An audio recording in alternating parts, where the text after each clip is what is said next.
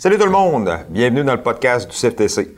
Euh, Aujourd'hui, on va parler des nouvelles technologies en lien avec les camions, euh, les camions routiers.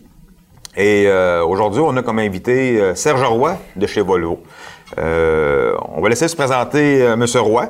Fait qu'on part avec ça. Bonjour Serge. Bonjour Francis, mon nom effectivement est Serge Roy de Paris Centre du Camion à Québec.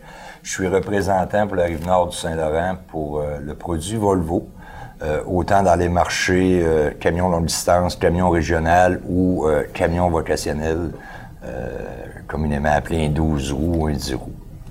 Bon, parfait ça. Serge, nous, ce qu'on on aimerait savoir, moi, ce que j'aimerais parler aujourd'hui, c'est, oui, les nouvelles technologies, mais en lien avec le chauffeur de camion, qu'est-ce qui s'en vient? Qu'est-ce qu'il y a présentement qui va faire en sorte que ceux qui nous écoutent, qui ne conduisent pas de camion, auraient le goût de venir conduire un véhicule lourd? Hein, C'est quoi, là? Parce qu'on sait, hein, conduire un véhicule lourd, c'est compliqué, puis je sais qu'il y a des nouvelles technologies pour améliorer tout ça. Effectivement.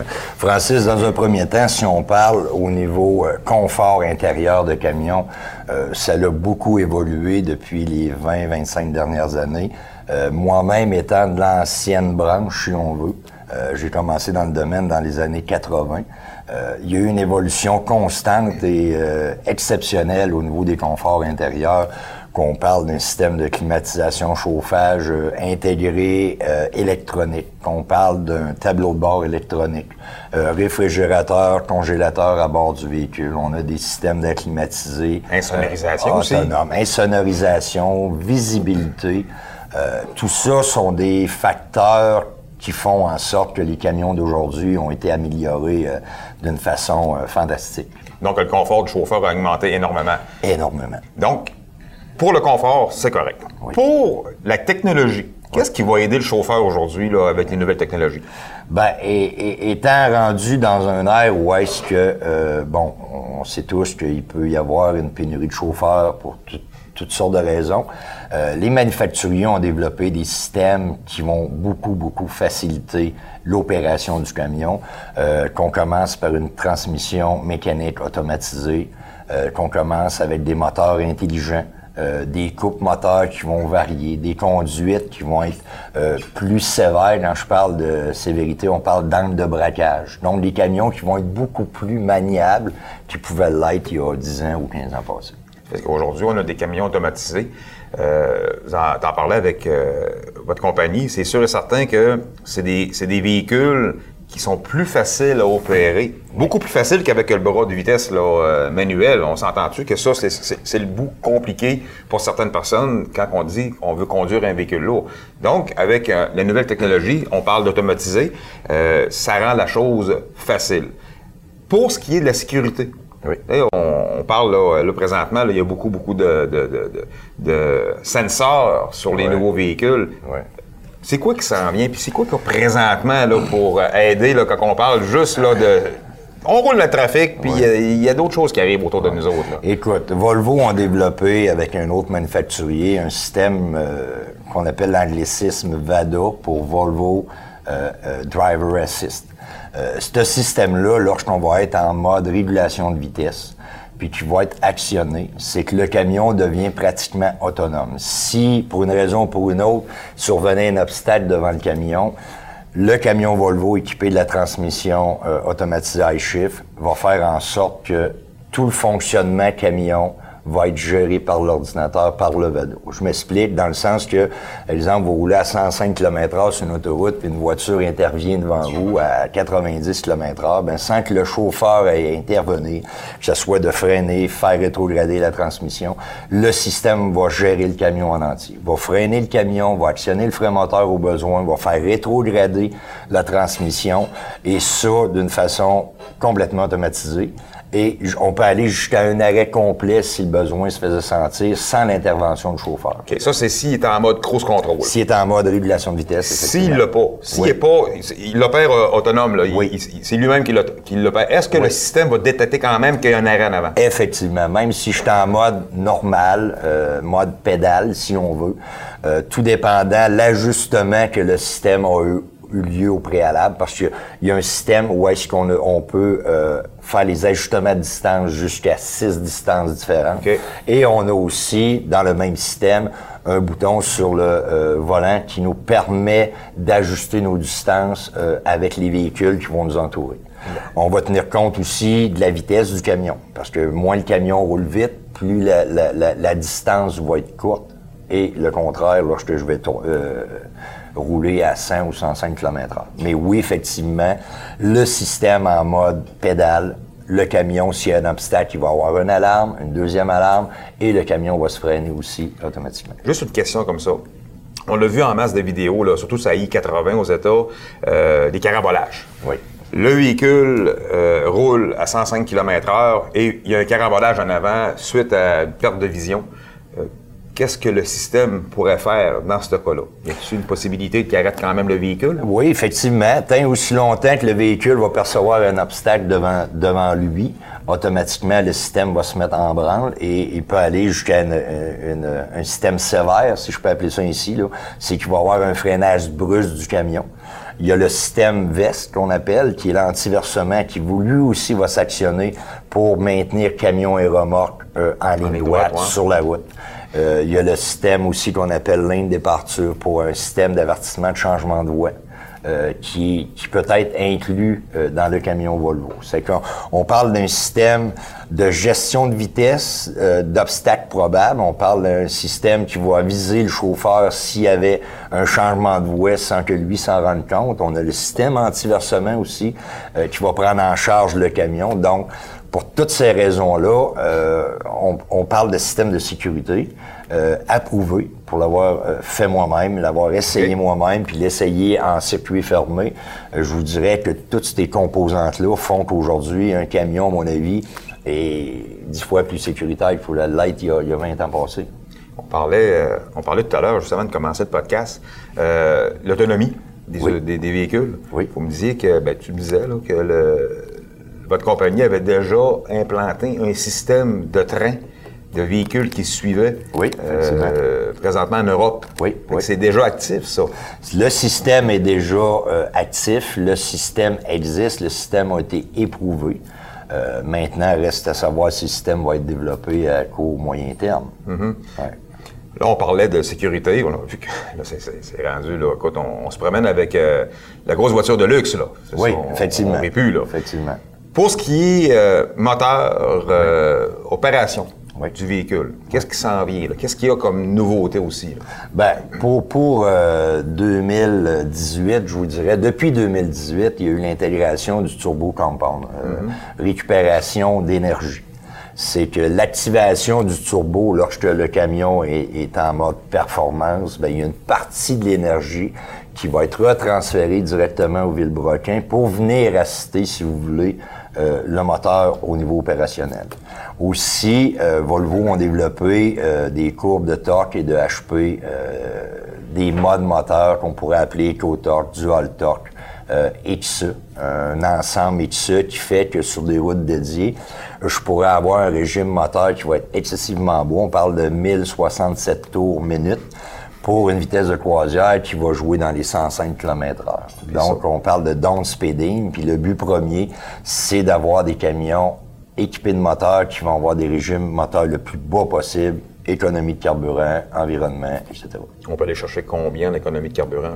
On parle de, de, de, de, de litre au 100. Oui. Euh, de litre au 100, j'ai des clients, moi, qui font le marché américain, qui font la côte ouest américaine. Et avec des, des masses totales en charge aux alentours de 80 000, 75 80 000 euh, total. Euh, pour l'aller-retour Californie, j'ai des clients qui me ramènent du 24, 26, 27 litres au 100. Hey, c'est bon, là. On parle, on parle d'un gros montant à la fin d'un mois. Là. Oui, effectivement, mois, là. effectivement. Euh, je vous dirais, il y a cinq ans passés, quand le client m'a- m'abordait en me disant, écoute, là, j'ai, fait un, un aller-retour à 27 litres au 100, ben, quand le client était parti, je m'en allais dans son camion, dans l'atelier, pour faire les comparatifs, m'assurer que aujourd'hui, le gars me dit ça, puis il s'est rendu euh, normal, je vous dirais. Hey, as-tu pensé qu'il là, il vit là longtemps, là, quand Ouais. tu parlais des années 80, là, oui, j'ai commencé dans ces années-là. On avait des, des, des moteurs, euh, des 8V92, là. Oui. Écoute, hey, on sortait du 3, litres- du, du, du 3 puis 4000 au gallon, là. Ça, c'est quand on faisait attention. Effectivement. Aujourd'hui, là, on a vraiment été chercher là, une économie vraiment là, différente. Puis je pense que c'est c'est là que les compagnies de transport vont aller chercher le bénéfice. On sait que dans le transport, là, ça joue serré. Le carburant est, une grande, est un grand investissement dans le transport. Puis à partir de ce moment-là, ben oui, si on peut minimiser notre consommation, ben c'est des revenus additionnels que le transporteur ou le, camionneur indépendant euh, met dans ses poches. Tu parlais tantôt du euh, turbo compound. Euh, on va chercher combien de puissance avec ça supplémentaire? On peut aller jusqu'à 50 HP récupérés par le turbo compound, turbo à récupération d'énergie. Donc, quelqu'un va se commander un moteur avec une puissance de 4,25, puis en réalité, il peut aller chercher un 4,75. Euh, non. C'est pas comme ça? Non, c'est pas comme ça. C'est que les HP moteurs demeurent. C'est que le besoin que l'opérateur aura à avoir avec le moteur, qui son camion, ben, à partir du moment où le turbo compound peut retransmettre, exemple, 40, 30 ou 25 HP moteurs, ben, cette énergie-là transférée ne sera pas nécessaire à être développé par le moteur. Je ne sais pas si je comprends bien. C'est que non, le HP va demeurer le même. On n'additionne pas. C'est qu'on vient assister la performance moteur qui, lui, va développer des HP avec une combustion interne. Euh, ben, cette énergie-là venant du turbo va minimiser la consommation étant donné que je viens l'assister avec les HP procurés par le, turbo compound. Un peu comme tantôt tu disais, euh, vous aviez un système qui permettait au moteur d'aller chercher juste la puissance nécessaire, qui savait quand le camion était vide ou pas. C'est bien ça? Effectivement, effectivement. Tous les camions Volvo, que ce soit du vocationnel ou du camion euh, longue route, euh, chaque camion est équipé de ce qu'on appelle un capteur de charge. Un camion Volvo sait quand il va monter une côte, sait quand il va la descendre. Donc, avec toutes ces données-là, euh, L'information est retransmise moteur et transmission de manière à toujours aller sélectionner le le bon palier euh, au niveau de la transmission, fournir l'énergie nécessaire pour traîner la charge, mais sans abuser de l'énergie qu'on doit donner. Fait que lui, qu'est-ce qu'il veut? C'est aller chercher le maximum d'économie de carburant. Effectivement. Dans, un, dans certains cas, le moteur va performer à 100% Dans d'autres cas, où est-ce qu'exemple, je me retrouve avec une remorque vide, ben même s'il y a une application de pédale à 100% si le facteur de charge ne, nécessite pas autant de puissance, ben il va y avoir une régulation au niveau de la puissance du moteur qui va donner au powertrain, transmission et euh, différentiel. Euh, nouvelle technologie, on parle de ça. Pour ce qui est de l'avenir, oui. c'est quoi qui s'en vient? Un, ben des moteurs. Moi, j'ai déjà entendu dire, vous me direz voir si euh, j'ai eu des, mauvaises informations, que le système à l'urée actuel euh, changerait. Ça serait plus du liquide, ça serait possiblement des cartouches. Es-tu vrai, ça?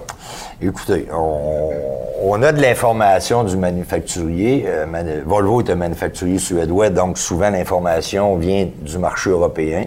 Euh, présentement, je vous dirais que l'urée est là pour rester euh, de façon liquide. Euh, le système est éprouvé. depuis 2010, nous, chez Volvo, les régénérations actives stationnement ont été éliminées. parce qu'avec le temps, les ingénieurs ont découvert et amélioré le système l'urée qui faisait en sorte que les régénérations qu'on appelait parking n'étaient plus nécessaires. Euh, L'urée fait un excellent travail. Le temps nous dit qu'au niveau du diesel particulier de filter, il y a beaucoup moins de suie. Euh, puis c'est sûr que la conception interne du moteur, si on parlait d'un moteur des 13 Volvo, avec des nouveaux pistons ondulés, euh, nouvelle pression d'injection, euh, nouvelle consommation du carburant dans la chambre à combustion fait en sorte qu'il y a beaucoup moins de suie là, euh, qui va se produire, contrairement à la génération de moteurs 2007 à 2010, où est-ce qu'on retrouvait simplement un DPF sans urée. OK. Donc, vous êtes en train de me dire, peut-être en train de me dire, je, je, le respect, hein, c'est correct, En plus, qu'on doit être pas mal dans les mêmes âges. Euh, on parle que la régénération passive n'existe plus. Elle va toujours être active. C'est ça que j'entends là. Exactement. Fait que si euh, c'est un moteur qui est quand même n'y a pas de trouble, il n'y aura pas de danger là, que je vais être obligé, après, je sais pas, à faire de la ville pendant deux, heures, trois heures, d'être obligé d'arrêter trois quarts d'heure pour faire une, régénération. Effectivement, effectivement. L'injecteur qu'on appelle injecteur 7 est toujours présent. Lorsque le camion va être en marche, euh, si le camion opère dans des températures froides, que le la, demande euh, est minime. Exemple, euh, je parle d'un camion qui va ouvrir les chemins d'hiver, euh, qui fait moins 30, puis qui a plus de charge utile dans le camion. Donc, le moteur génère moins de BTU, moins de chaleur. Donc, à ce moment-là, oui, l'injecteur 7 pourra venir assister pour maintenir une température élevée, plus élevée dans le DPF. Ah ouais. Mais dans des conditions normales, avec des charges normales et élevées, euh, la chaleur qui est maintenant émise à l'échappement suffit pour régénérer le carbone ensemble dans le, dans le DPF. Ah, là, on parle d'injecteur 7. Oui. Je sais qu'il y en a 6 injecteurs. Il y a un ben, septième le- quelque part. Là. On l'appelle le septième, c'est qu'il y a une buse qui est montée à la sortie du turbo, puis qu'elle, par les températures d'échappement, va euh, gérer s'il faut injecter de 3 à 5 millilitres de fuel à l'occasion pour euh, maintenir une chaleur élevée dans le DPF.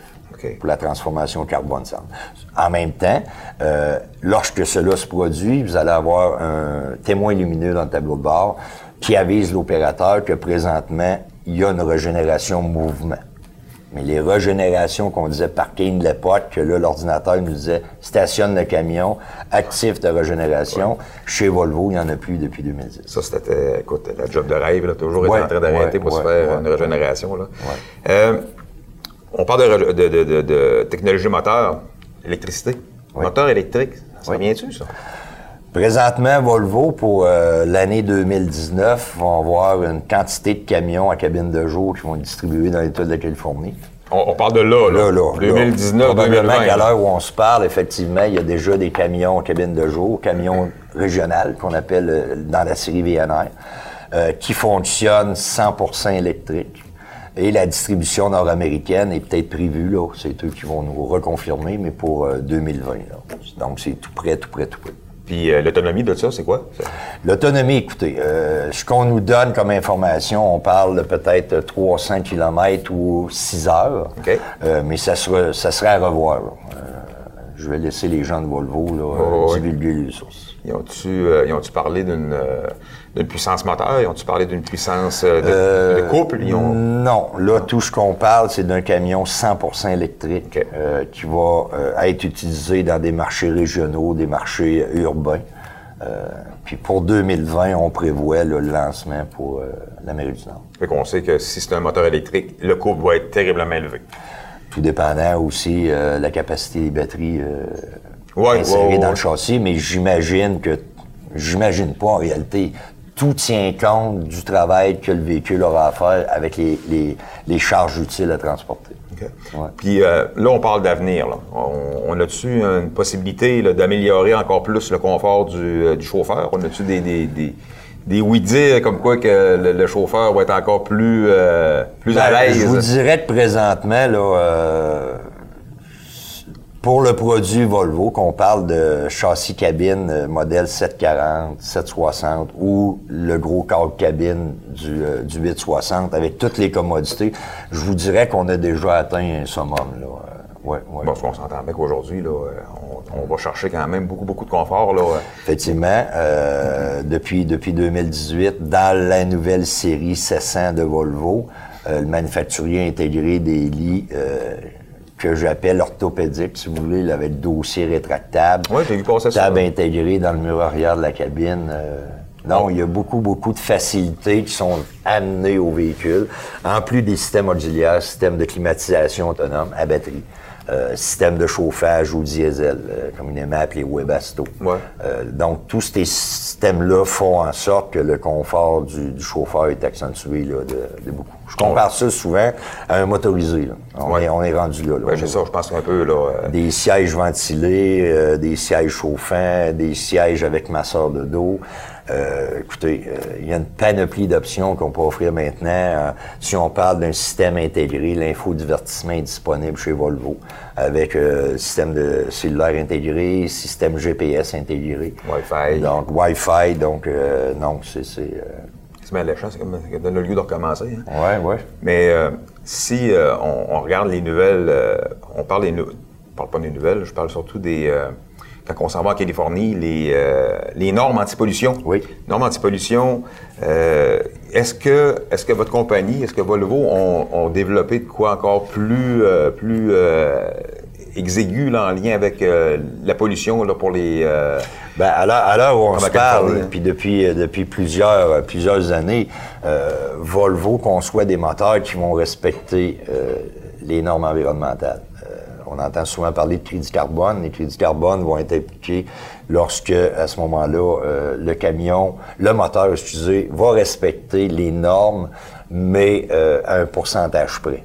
Dans le cas de Volvo, je vous dirais que euh, Volvo respecte les normes sans crédit carbone. Euh, c'est un moteur qui est hyper propre. Euh, puis on le voit aussi par justement l'entretien, euh, que ce soit du DPF ou que ce soit au niveau du tuyau d'échappement, euh, aucune accumulation de carbone. euh, donc, le moteur pourrait, il pourrait tourner au ralenti euh, quand oui, même. il est là. certifié. Il est certifié. Là, le moteur est certifié, ce qu'on appelle idle. Là. Non, Clean idle, ouais. Clean idle, effectivement. Mais, comme tu corrigeras, j'ai j'ai déjà entendu dire quelqu'un qu'un moteur, que ce soit. un- on parle de tout ce qui est nouveau moteur, là, Oui. pouvait en Californie aspirer de l'air vicié et le rejeter plus propre.